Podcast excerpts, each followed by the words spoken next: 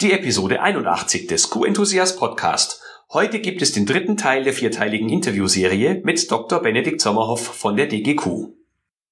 Ganz konkret sprechen wir über tolerierte Regelbrüche und welche Konsequenzen sie auf lange Sicht für ein Qualitätsmanagementsystem haben.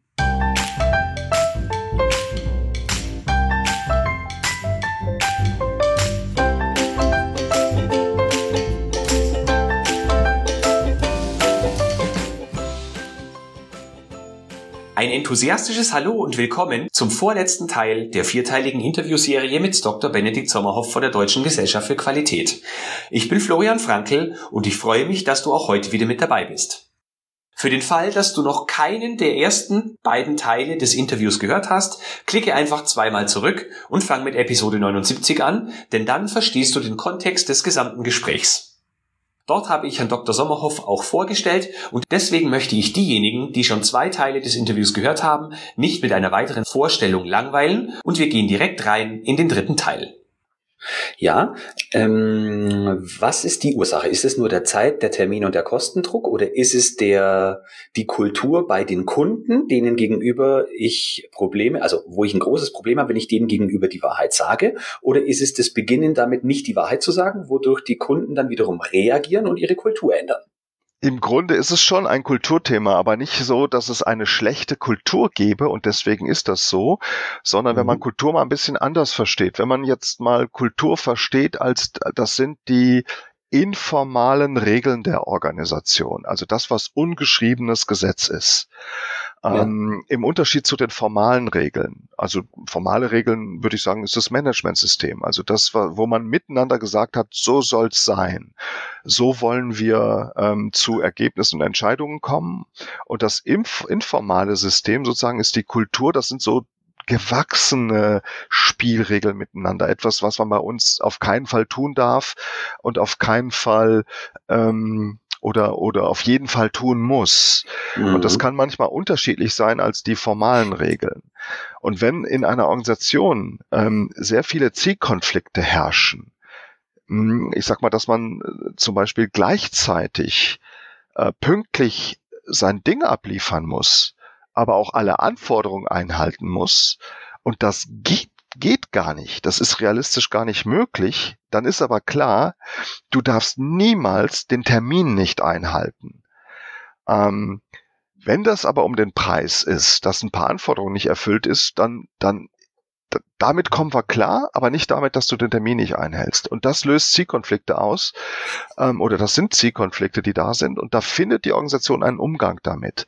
Die mhm. Soziologen mhm. nennen das, ähm, da finden informale Ausweichbewegungen statt. Ja, da wird also dann Regeleinhaltung nur simuliert oder sie wird direkt umgangen, oft auch wissen, da guckt auch keiner nach. Es will auch gar keiner genauer wissen, weil die sind ja alle froh, wenn das Ding pünktlich erstmal formell abgeschlossen werden kann.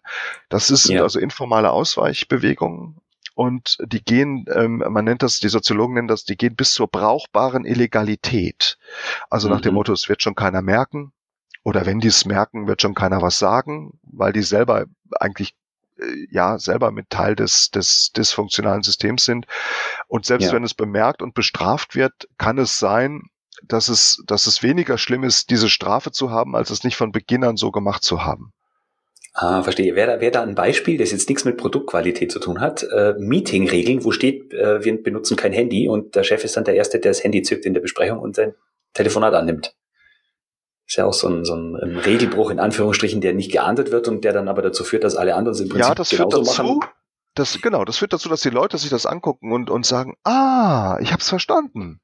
Natürlich sagt er, formal ist es so, formal darf man kein Handy hier benutzen. Mhm. Aber ich habe verstanden, das ist gar nicht so, so eng und ernst gemeint. Ja. Ähm, jetzt muss ich nur noch verstehen, ist das ein Recht, das nur der Chef hat? Oder ist das ein Recht, das bestimmte Kaliber von Führungskräften haben? Ja. Oft ist oder ist es, ja was, so, was beim Meeting genau, aufhört oder genau. was auch in der Produktion gilt? Richtig, genau. So, mhm. und so verfestigen sich dann auf einmal Regelumgehungen bis hin zu offenen Regelbrüchen und es findet eine regelrechte Sozialisation zum Regelbruch statt.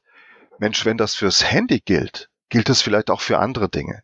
Ja, mhm. wenn es hier bei der, sozusagen bei dieser Anforderung an das Produkt gilt, also lieber das Produkt ist in der richtigen Stückzahl ausgeliefert, als da fehlen welche, weil sie gesperrt sind, hey, dann gilt es vielleicht auch für die andere Anforderung. Und auf einmal sind kritische Merkmale mit berührt. Also die, irgendwann ist es für die Mitarbeiter nicht mehr, nicht mehr bewusst ähm, äh, betrachtet, wo, wo, wo ist hier eigentlich noch eine Sicherheitsgrenze zu ziehen. Es findet eine Sozialisation zum Regelbruch statt. Und das, ja. und das ist umso schlimmer, je stärker überformalisiert Organisationen sind. Die Automobilbranche, die Lebensmittelbranche, die Pharmabranche, das Gesundheitswesen, die sind hochgradig überformalisiert äh, mhm. viel zu viele Spielregeln reingekippt, die zum Teil in sich schon widersprüchlich sind, führen dazu, dass diese Systeme gar nicht mehr unter Einhaltung aller Spielregeln funktionieren können. Das heißt, Mitarbeiter müssen täglich Regeln verletzen und Führungskräfte müssen diese Regelverletzungen ähm, stillschweigend anerkennen, dürfen die nicht mal kommentieren, weil sie dürfen ja gar nicht wissen, dass sie stattfinden. Ähm, so und und und ähm, da sind wir in den Teufelskreis von Überformalisierung und Regelbruch geraten. Und das fliegt uns ja. zurzeit bei komplexen Produkten und in manchen Branchen um die Ohren. Automotive ist eine davon, mhm. Lebensmittel ist eine andere, ähm, Pharma ist eine andere, Gesundheitswesen ist eine andere und es gibt weitere. Mhm. Jetzt wäre es natürlich, es ist naheliegend, dass ich jetzt frage, äh, jetzt befinde ich mich in diesem Dilemma, was machen wir? Aber ich frage anders. Äh, Sie bei der DGQ haben viele Dienstleistungen. Sie äh, ja. machen, verdienen auch Geld mit Ihren Dienstleistungen. Ja. Sie arbeiten mit, mit Freiberuflern, mit ehrenamtlichen ja. Leuten, mit festangestellten Leuten. Wie gehen Sie mit diesen Thematiken, die Sie gerade beschrieben haben, um, um nicht in dieselbe Falle und in denselben Kreislauf zu tappen? Ja, erstmal sind wir da nicht besser als die anderen. Das heißt, wir sind selber, wir sind selber immer, wir stehen selber unter dem Risiko, ähm, Formalsysteme zu umgehen. Mhm. Ja, und das ist gerade in der Dienstleistung, wo ähm, die Beziehungen zwischen Menschen eigentlich prägend sind, ähm, äh, auch zwischen Zulieferern und, und Anbietern und Kunden, äh, ist das auch immer ein Risikofeld. Das heißt, wir müssen selber immer ein Augenmerk darauf richten, ähm, ähm, ja, bis zu welchem Grad sind unsere Regeln eigentlich tauglich, wo entstehen Zielkonflikte und Dysfunktionalitäten. Mhm. Das ist die interne, die eigene Ebene. Die andere ist, wir können das natürlich zum Thema machen. Und wir haben das seit ungefähr einem Jahr machen wir das zum Thema und beginnen darüber zu sprechen, also über simulierte Qualität, ähm, über tolerierte Regelbrüche, über brauchbare Illegalität. Wir sind ja nicht die Einzigen, die das tun. Wir haben uns ja da äh, sozusagen auch bedient aus den Forschungsarbeiten kluger Menschen. Äh, so hat der, der Professor für Organisationssoziologie Stefan Kühl in Bielefeld ähm, ähm, dazu sehr interessante Dinge veröffentlicht und gearbeitet. Also wir, wir haben das nicht erfunden. Wir, wir nutzen dabei Erkenntnisse, die in der Soziologie und in anderen Wissenschaften dazu entstanden sind, bis hin auch zur Psychologie. Und mhm. wir haben aber gelernt, dass als wir begonnen haben, darüber zu sprechen, sie persönlich hat das ja auch getriggert und erreicht und gesagt, Mensch, so offen haben wir da noch nie drüber geredet, ist eine Chance entstanden, dass sich jetzt mal verantwortliche Menschen zurücklehnen und sagen, was machen wir da eigentlich? Wofür sind wir, wovon sind wir da eigentlich Teil geworden? Was ist meine Rolle da drin? Wie bereit bin ich eigentlich, wie weit bin ich eigentlich bereit, da drin zu gehen? Sage ich da auch mal Nein als Qualitätsmanager? Ähm, spreche ich bestimmte Problematiken mal an? Habe ich das Audit so gestaltet, dass es überhaupt ähm, noch in der Lage ist, auch mal rigoros Compliance-Verstöße zu erkennen und aufzudecken? Oder ist es dafür schon zu weich? Mhm. Ähm, also da, wir, wir haben begonnen, das anzusprechen und gemerkt, dass wir viele Menschen, ich sag mal, im Herzen erreichen, die sagen, ich bin da, äh, ich fühle mich da gefangen in einem System, in dem ich mich sehr unwohl fühle. Also wo ich selber merke, ich will da, ich will das so auch gar nicht weitermachen. Und die DGQ, die hilft mir, indem sie das beginnt offen anzusprechen, so dass ich mal sagen kann, hey, ich bin doch gar nicht alleine damit. Wenn meine Fachgesellschaft darüber spricht und das auch mal Täuschung nennt und auch so Begriffe einführt wie brauchbare Illegalität aus der Soziologie, da kann ich was mit anfangen. Ich werde jetzt sprechfähig, mal mit anderen Führungskräften darüber zu, zu sprechen. Ähm, oder ich kriege Ideen dafür, wie kann ich anders auditieren oder wie kann ich überhaupt mal diese Dysfunktionalitäten auch im Managementsystem, wie kann ich die besser adressieren? Und da merke ich gerade, dass wir damit offene Türen einrennen und dass viele, viele unserer aus unserer Community dankbar dafür sind, dass wir begonnen und begonnen haben, das anzusprechen mit mit eben unserer Reputation als als Fachgesellschaft. Ähm, die das auch darf und die das auch mal aushält, ähm, dass das auch ja dass das auch als problematisch angesehen wird. Mhm. Sehen Sie da den Qualitätsmanager in einer besonders guten Rolle, dass er damit anfängt, diese Dysfunktionalitäten aufzuzeigen, weil er viele Bereiche sieht? Oder sehen Sie die Verantwortung eigentlich in allen Bereichen gleichermaßen gegeben? Nur irgendwer müsste halt mal anfangen also dort, wo wir Managementsystemgestalter sind und Mitgestalter sind, und das sind wir ja ganz häufig, dadurch, dass wir auch starken Einfluss darauf nehmen, wie Unternehmensregeln ausformuliert und dokumentiert werden und ins System einfließen, da müssen wir überhaupt erstmal besser verstehen, als wir das früher vielleicht getan haben, dass wir ein hohes Risiko laufen, Teil dieser Überformalisierung zu werden. Dass wir also selber gar nicht erkennen, dass Dinge, die wir mit initiiert haben, diese Überformalisierung verstärken. Das heißt, wir müssen uns mit dem Thema ähm, Entformalisierung oder Rückbau von Formalisierung auch mal beschäftigen oder überhaupt mit der Wirkung von Überformalisierung.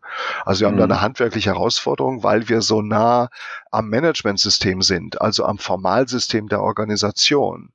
Also wir ja. haben da eine handwerkliche, fachliche Herausforderung, äh, mit neuem mhm. Wissen an einige unserer Aufgaben neu heranzugehen.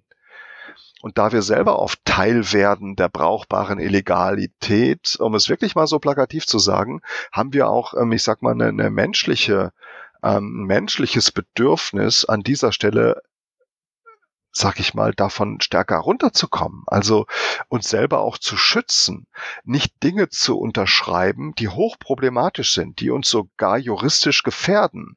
Viele unserer Kollegen, ähm, die sind da in Gefahr. Die sind durch das, was sie freigeben, durch das, was sie erleben und sehen und eben nicht adressieren und kommentieren, sind sie in Gefahr, als, sag ich mal, Mitverursacher und Mitwisser von brauchbarer Illegalität ähm, auch haftbar zu werden. Auch damit mhm. müssen wir uns befassen. Und viele Menschen wissen das und andere wissen es noch nicht, spüren es aber, werden Teil von Dingen, wo sie sagen, da wollen wir nicht mehr Teil von sein. Wie kommen wir da raus? Und da müssen wir miteinander überlegen, wie durchbrechen wir solche Systeme auch von von Täuschung und brauchbarer Illegalität. Wie durchbrechen wir das? Wie werden wir wieder qualitätsehrlich in, in diesen asymmetrischen Branchen, die so einen hohen Druck ausüben? Ist das nicht trivial? Mhm. Jetzt, die gute Nachricht Sie, ist, man ja. hat Verbündete. Das heißt, anderswo bei den anderen Zulieferern und bei den Herstellern selber, die diesen Druck ausüben, sind Menschen, denen es ganz haargenau genauso geht und die eigentlich gerne auch dort qualitätsehrlicher werden wollten. Ich tue mich ein bisschen schwer, wenn ich mich in andere Branchen hineinversetze, ja. das Thema Qualitätsehrlichkeit mit dem Thema Rückbau von Formalisierung in Einklang ja. zu bringen. Also wenn, ich das jetzt ja. richtig verstehe, dann heißt es, ich habe äh, eine, also ich bin jetzt im, im, im Bereich Lebensmittel. Ich ja. habe einen Kunden, der spezifiziert sehr viele unterschiedliche Parameter, die vielleicht aus meiner Sicht nicht unbedingt sehr entscheidend sind, ein pH-Wert oder irgendwas, wo kein Mensch stirbt, wenn es nicht ganz so richtig ja. passt. Jetzt passt es nicht ganz so richtig und ich informiere den Kunden aber nicht, weil er analysiert es selber nicht und ich stelle fest, das ist für ihn kein großes Problem. Dann, ja. dann würde das bedeuten, ich würde mit dem Kunden daran arbeiten, dass man solche Parameter, die nicht kriegsentscheidend sind, aber uns ein Stück weit einengen, rückbaut, also aus einer Spezifikation, ja. aus einer Vereinbarung rausnimmt. Ja. Was aber schwierig ist, weil manche sind ja gesetzlich basiert oder durch äh, Normen, äh, mhm. die durch ihre gesetzliche Referenzierung dann auch wieder quasi Gesetzescharakter haben, induziert. Ja. Also ich komme von manchen Sachen so einfach gar nicht runter. Mhm. Ich komme mhm. da nicht von runter. Das, das heißt, mehr schwierig. Parameter ist nicht gleich mehr oder bessere Qualität, sondern ihr könnte im Gegenteil sogar umgekehrt sein. Mehr Regulierung, schlechtere Qualität. Das Problem, sind die, das Problem sind die Paradoxien und Zielkonflikte. Äh, ja. Dort, ähm, ich sag mal, wo, wo wo Ehrlichkeit bestraft wird, ja, wo, wo das Geschäft runtergeht, wenn ich mich ehrlich verhalte. Und deswegen unter diesem Zielkonflikt sich manche dafür entscheiden fürs Geschäft und gegen die Ehrlichkeit. Ähm, in Kauf nehmend, ähm, also erstmal wissend, es passiert jetzt keinem Menschen was Schlimmes, also hm, das ist jetzt nicht gefährlich für jemand, aber ich habe schon die Spielregel verletzt. Ich hätte das melden müssen oder ich hätte das nicht ausliefern dürfen. So. Und, und dadurch, dass wir zu viele Spielregeln haben, einfach zu eng sind, passiert das relativ häufig. Also ist, mhm. also Überformalisierung ist wirklich ein Teil der Ursache dafür, dass wir so viele ähm, Regelbrüche haben und, und wie gesagt, das führt zu einer Sozialisation zum Regelbruch. Irgendwann weiß man nicht mehr, wo die Grenze ist. Und dann wird ja. auch dann sozusagen ausgeliefert, wenn schon die ersten festgestellt haben, wir haben ja ein Salmonellenproblem. Und dann ja. wird's gefährlich. Und das ist ja, das ist doch mehrfach passiert. es ist mhm, doch passiert, das dass bestimmte gesundheitsrelevante Informationen sowohl im Lebensmittel als auch im Pharmabereich und als auch auch im, ähm, sage ich mal, bei den Gesundheitsdienstleistern, dass die nicht veröffentlicht wurden, trotz Pflicht, mhm. und sogar Behörden daran beteiligt waren, das schlecht zu kommunizieren. Ähm, mhm. So und dadurch wirklich dann am Ende Menschen gefährdet wurden. Das heißt, wir ja. haben da ein echtes Qualitätsthema. Mhm. Hm. Ja, wenn soweit, und, und, wenn soweit der geht. Mechanismus ist ja, ja folgende. Also je mehr Überform, je mehr formal Formalisierung ich habe, desto sicherer wird die ganze Sache nicht, desto höher wird der Druck, formale Ausweichbewegungen zu machen. Das heißt, Formalisierung ähm, hat so einen Kipppunkt. Das heißt, wenn ich einen bestimmten Grad von Formalisierung überschreite, wird es nicht besser, sondern schlimmer. Das müssen wir ja. erstmal verstehen. Ich glaube, dass wir ja. das bisher in dieser Brisanz noch gar nicht erkannt haben, dass, äh, dass man die Dinge nicht durchformalisieren kann und dann ist alles in Ordnung, sondern mhm. dass, dass, dass wenn dieser Kipppunkt überschritten ist, und der ist bei vielen Branchen schon längst überschritten, dass es dann nicht besser wird, sondern schlimmer wird. Das müssen wir überhaupt erstmal intellektuell verstehen, nachvollziehen mhm. und dann die Schlüsse daraus sehen, was heißt das denn für unsere Managementsysteme und ja. für unsere Normungsarbeit?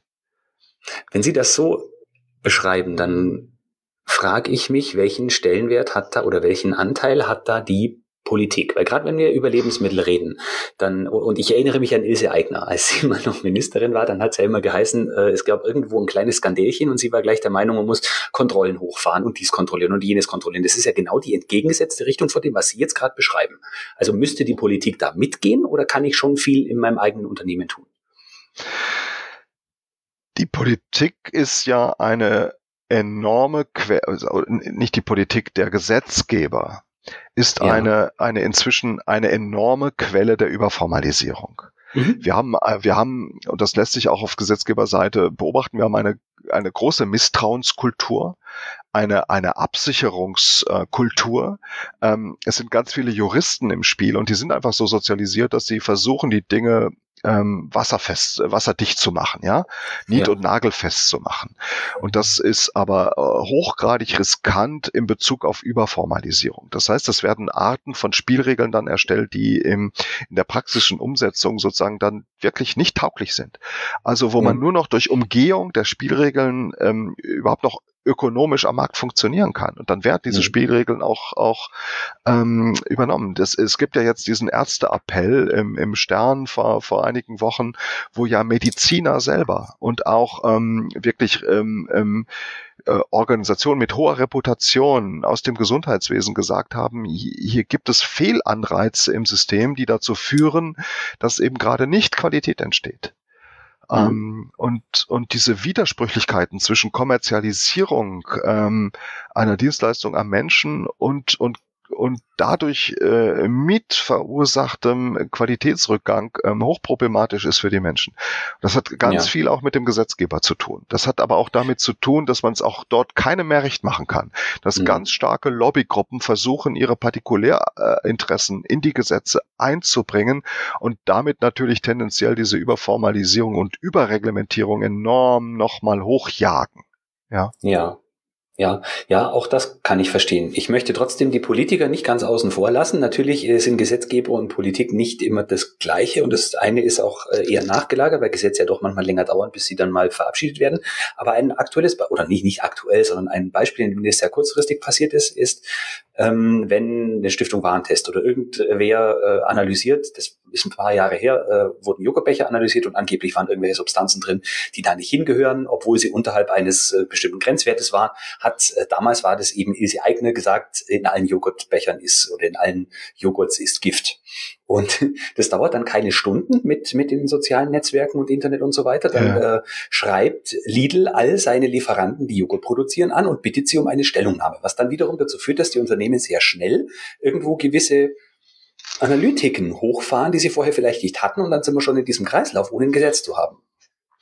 Also ich verstehe, dass politische Entscheider so agieren, denn tun sie es nicht, ähm, werden sich ähm, Gruppen und Menschen finden, die ihnen genau das vorwerfen und ja. sagen, ihr schützt die Industrie, ähm, da ist doch Gift drin und du sagst dazu nichts. Also ich verstehe diese Reflexe, die mhm. sind politisch, äh, fürs politische Überleben, fürs Wiedergewähltwerden sind die eben total sinnvoll. Ja, mhm. ähm, kostet mich nicht viel. Ähm, ich kann es fast gar nicht nicht tun. Also das Nichts zu tun ist für mich politisch riskanter, als es zu tun. Und am ja. Ende ist, da liegt der Ball dann wieder äh, bei uns. Ähm, mhm. ähm, die, die, die, die, ähm, sag ich mal, aufgeregte Gesellschaft, ähm, die nicht mehr äh, wo auch inzwischen so eine hohe Komplexität fachlich da ist, dass ich, ähm, ich sag mal, ist das jetzt ein Gift im Kunststoff oder nicht? Wer will das denn jetzt noch äh, bewerten? Also es ist doch gar nicht mehr so einfach zu bewerten, sich dazu zu positionieren. Ist Glyphosat jetzt gefährlich oder ist es es nicht? Ähm, mhm. Also zumindest für Unkräuter ist es hochgefährlich, habe ich so verstanden. Also als Unkraut sollte ich mich davor hüten. Ähm, so, es, es ist doch, ähm, es ist doch fast unmöglich, ähm, zu irgendwas noch eine politische Entscheidung zu treffen, ohne dass nicht ein großer Aufschrei stattfindet. Ich wüsste auch keinen Ausweg daraus. Und deswegen möchte ich auch gar nicht auf die politische Ebene schauen, sondern nur sagen, ja. wie können wir das einfach als äh, gegeben anerkennen, dass die Politik sich noch auf Jahrzehnte hinaus so verhält und der Gesetzgeber. Wie können wir aber besser damit umgehen? Was wir zumindest ja, ja versuchen könnten zu erreichen, ist, dass dort, wo Branchenverbände selber die Regelgeber sind, ich nenne jetzt mal bewusst für die Automobilindustrie der VDA, der ja auch sehr rigorose Qualitätssicherung, Qualitätsmanagement-Regelwerke herausgegeben hat. Wie können wir denn dort Einfluss nehmen, ähm, dass dort die Überformalisierung zurückgefahren wird? Was ich ermutigend finde, ist, dass mit der Revision der ISO 9001 2015 ähm, sozusagen zurückgebaut wurde, harte Forderungen nicht mehr die Forderung nach dem Hand, Handbuch, nicht mehr die Forderung nach einem Beauftragten der obersten Leitung dort manifestiert mhm. ist, sondern die Unternehmen wieder mehr Spielraum bekommen haben und diesen Spielraum auch klug nutzen können und dadurch keine Qualitätseinbrüche zu verzeichnen waren. Weil jeder, der Qualität ähm, so organisieren will, dass er sagt, ich möchte schon jemand dafür haben, der eine besondere Kompetenz hat und Ressource reinstecken kann, ähm, dem ist es ja unbenommen weiterhin Qualitätsbeauftragte und Qualitätsmanager und Qualitätssicherungsingenieurinnen zu, zu benennen und, und einzustellen. Also das finde ich ermutigend. An der Stelle haben die Regelgeber mal einen Gang zurückgeschaltet. Es geht mhm. also. Mhm. Ja, das ist auf jeden Fall richtig. Also äh, auch wenn ich Ihnen natürlich total zustimme, wollte ich diesen Aspekt Gesetzgeber und äh, Politik dann noch mit reinbringen, weil mir das gerade im Lebensmittelbereich ja, aber ich bin da, passiert ist. bin da absoluter Pragmatiker. Also ich, ich mhm. gehe nicht, ähm, ich versuche nicht an Brocken ranzugehen, an die ich nicht rankomme. Und ich komme ja. an die Politik, komme komm, komm ich da nicht ran. Ja. Ähm, Vielleicht kann es sein, dass eine, eine erstarkende DGQ in den nächsten Jahren auch politisch, ähm, sag ich mal, als Player einfach aktiver wird. Wir, wir haben äh, Wege betreten, die uns dahin führen könnten, aber man kann das nicht erzwingen. Man muss sich das über Jahre hart erarbeiten, in immer weiteren Kreisen immer besseres Gehör zu finden. Der Weg ist noch weit. Ähm, es, es ist auch, sag ich mal, schon den Schweiß der Elend wert, den gehen zu wollen. Aber im Moment, denke ich mal, ist es viel pragmatischer, wenn wir im eigenen ähm, Unternehmen dort ähm, wirksam werden und gucken, wie, was ist unser Beitrag dazu, dass wir nichts, äh, dass wir nicht überformalisieren und dass wir deformalisieren. Wenn die Regeln ja. schon bleiben, können wir gucken, dass wir sie nicht, ähm, nicht, nicht noch verschärft haben durch unsere Regelwerke. Das ist oft genug ja. geschehen. Stimmt, da haben wir echt auch noch genug zu tun. Also da spreche ja. ich auch vom eigenen Unternehmen. Genau, erstmal ähm, selber, erstmal im eigenen Garten und dann den Staatswald. Soweit der dritte und vorletzte Teil meines Interviews mit Dr. Sommerhoff. Im vierten und letzten Teil, der in Episode 84 veröffentlicht werden wird, sprechen wir darüber, warum in Zukunft im Qualitätsmanagement und in Qualitätssicherung möglicherweise Reaktion wichtiger sein wird als Prävention. Das wird dann eine komplett andere Denkweise, als sie die meisten von uns im Moment haben. Sei gespannt, was Herr Dr. Sommerhoff dazu zu sagen hat. Und auch an dieser Stelle möchte ich dich, wie auch in den letzten beiden Episoden, auf den sechsten DGQ Qualitätstag hinweisen, der am 28. November 2019 im House of Logistics and Mobility in Frankfurt-Holm stattfinden wird.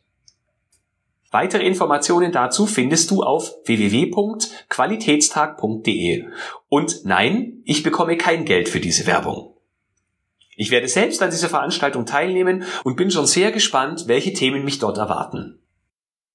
In den nächsten beiden Episoden wird Herr Dr. Sommerhoff Pause haben. Und zwar spreche ich in Episode 82 mit Susanne Petersen über integrierte Managementsysteme und in Episode 83 mit Dr. Simone Rappel über interkulturelle Kompetenz und Zusammenarbeit. Ich hoffe, du bist auch dann wieder mit dabei. Ich verspreche dir, es lohnt sich. Und bis dahin, denke immer daran, Qualität braucht kluge Köpfe, so wie dich.